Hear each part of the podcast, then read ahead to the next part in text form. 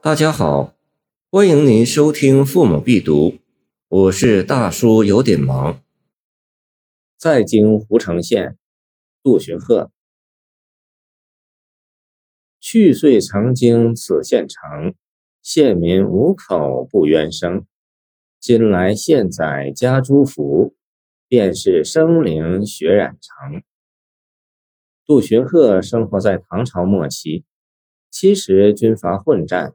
唐王朝风雨飘摇，诗人哀民生之多艰，写下了大量的揭露政治黑暗、民不聊生的诗作，反映了人民的疾苦与呼声，如《题所居村舍》《山中寡妇》等。在京胡城县就是一首揭露当时政治黑暗、暴力残忍的佳作。题目既云在京，自然就有出京。两次经过，又在短短四句诗中呈现，容量实在非小。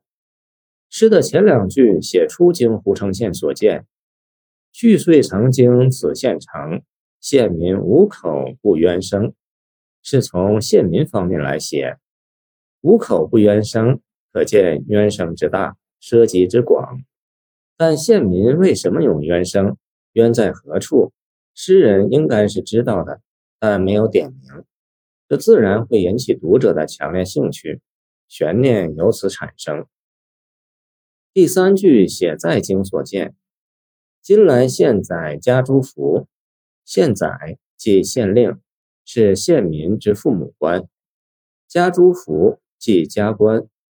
唐制县令六七品只能穿着绿袍，而诸服即飞袍，红色。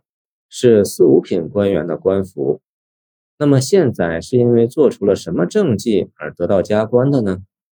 前一悬念尚未解开，又增一悬念，层层设置悬念，为的是叙事，为最后解开悬念时所形成的冲击力积蓄能量。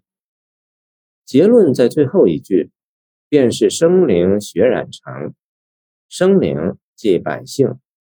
老百姓的鲜血染红了现宰的官袍，一个残害百姓、草菅人命的酷吏形象跃然而出。前三句所叙之事至此一决而溃，产生出震撼人心的强烈效果。作者批判的锋芒不仅仅局限于现宰，人们不禁会问：一个劣迹昭彰、县民无口不冤声的县官。为什么不但未被惩治，反倒加官进爵？这自然会将读者的思索引向现在的上级以至朝廷。这样的追问置诸清代，诗人的项上人头恐将不保。杜荀鹤深受白居易新乐府的影响，风格上属通俗诗派，语言平白如画，但这首诗能收到这样的批判之功。靠的是对县官形象生动具体的刻画，尤其是结句将官袍的红色与生灵的鲜血这两种虽然颜色相同，但性质全然相反的事物连缀在一起，反差强烈，极具震撼力。谢谢您的收听，欢迎您继续收听我们的后续节目。